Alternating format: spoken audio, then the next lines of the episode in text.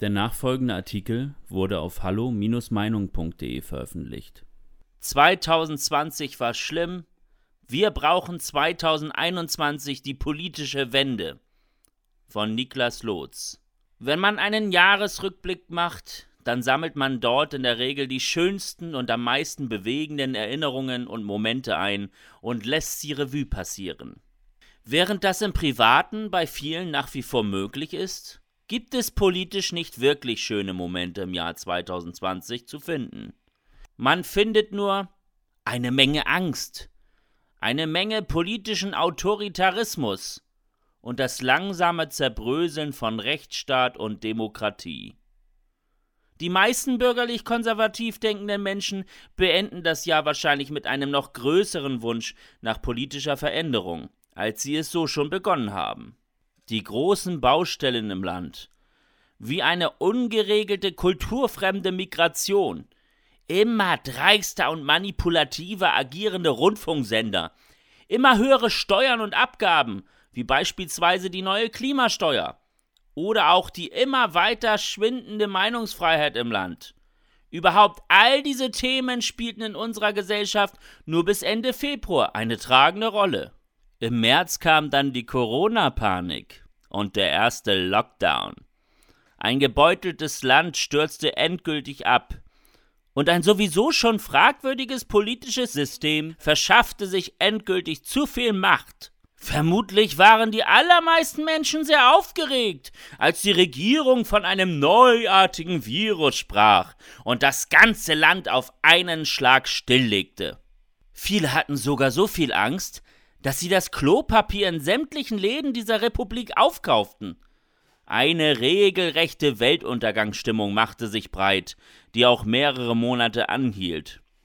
Dann jedoch fand zumindest bei einem großen Teil der Bevölkerung ein Umdenken statt.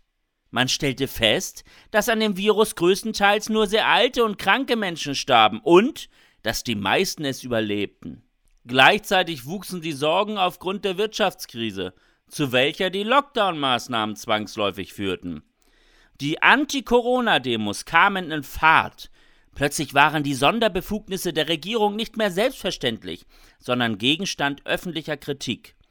Natürlich ist es sehr positiv aufzufassen, dass doch sehr viele den Machtausbau der Regierung nicht einfach hinnehmen und sich demokratisch dagegen wehren.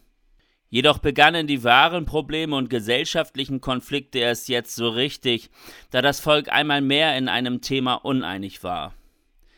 Der eine Teil möchte der Bekämpfung von Corona alles unterordnen und folgt der Regierung. Der andere Teil hat vor allem Angst vor den Schäden, welche die Corona-Gesetze und Einschränkungen anrichten. Es ist genau diese Spaltung, die wir leider auch mit ins neue Jahr nehmen werden. Auch an der öffentlichen Debatte merkte man sehr deutlich, dass ein anderer Wind wehte.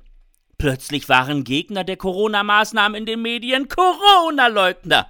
Saskia Esken von der SPD bezeichnete sie sogar als Covidioten. Der Ton wurde rauer. Aber auch die tatsächliche gesellschaftliche Lage eskalierte. Plötzlich wurden Anti-Corona-Proteste von immer mehr Gerichten verboten. Der Verfassungsschutz in Baden-Württemberg wurde sogar aktiv gegen jene Demonstrationen und deren Veranstalter. Einmal mehr waren in einem Thema die Menschen plötzlich in Gut und Böse unterteilt. Einmal mehr ging ein Riss durch unser Land.